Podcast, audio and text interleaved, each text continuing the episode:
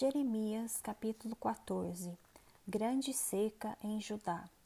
Palavra do Senhor que veio a Jeremias a respeito da grande seca. Anda chorando Judá, as suas portas estão abandonadas e de luto se curvam até ao chão. E o clamor de Jerusalém vai subindo. Os seus poderosos enviam os criados a buscar água. Este vão às cisternas e não acham água. Voltam com seus cântaros vazios e decepcionados e confusos cobrem a cabeça. Por não ter havido chuva sobre a terra, esta se acha deprimida, e por isso os lavradores decepcionados cobrem a cabeça. Até as servas no campo têm as suas crias e as abandonam, porquanto não há erva. Os jumentos selvagens se põem nos denudos altos e ofegantes sorvem o ar como chacais, e os seus olhos desfalecem, porque não há erva. Rejeitada a primeira intercessão de Jeremias. Posto que as nossas maldades testificam contra nós, ó Senhor, age por amor do teu nome, porque as nossas rebeldias se multiplicaram contra ti pecamos. Ó esperança de Israel e redentor seu no tempo da angústia, porque serias como estrangeiro na terra e como viadante que se desvia passar a noite? Porque serias como homem surpreendido, como valente que não pode salvar? Mas tu, ó Senhor, está em nosso meio e somos chamados pelo teu nome. Não nos desampares. Assim diz o Senhor sobre este povo: gostam de andar errantes e não detêm os pés, por isso o Senhor não se agrada deles, mas se lembrará da maldade deles e lhes punirá o pecado. Dize-me ainda o Senhor: não rogues por este povo para o bem dele. Quando jejuarem, não ouvirei o seu clamor. E quando trouxerem holocaustos e ofertas de manjares, não me agradarei deles Antes eu os consumirei pela espada, pela fome e pela peste. Rejeitada a segunda intercessão de Jeremias.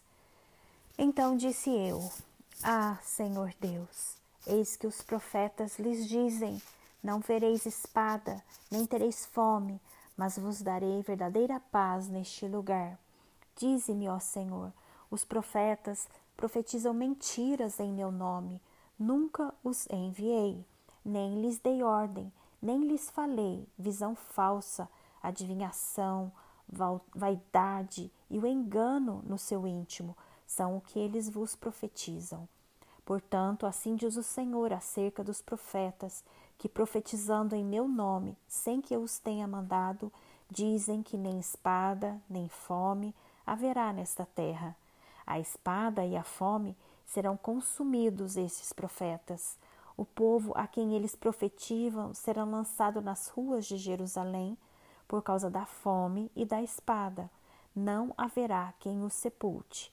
E ele, as suas mulheres, a seus filhos e as suas filhas, porque derramarei sobre eles a sua maldade.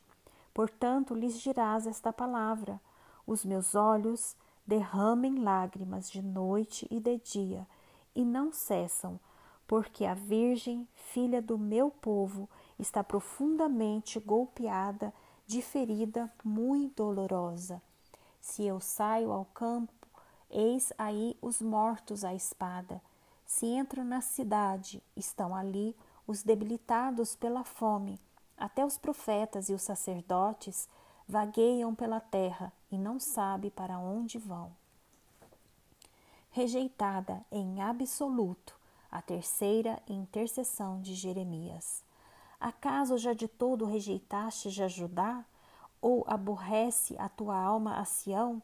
Por que nos feristes e não há cura para nós? Aguardamos a paz e nada há de bom. O tempo da cura e eis o terror. Conhecemos o Senhor a nossa maldade e a iniquidade de nossos pais porque temos pecado contra ti. Não nos rejeites, por amor do teu nome, não cubras de opróbio o trono da tua glória. Lembra-te e não anules a tua aliança conosco. Acaso haverá entre os ídolos dos gentios algum que faça chover? Ou pode os céus de si mesmo dar chuvas? Não és tu somente o Senhor, nosso Deus, a quem fazes isto? Portanto, em ti esperamos, pois tu fazes todas estas coisas.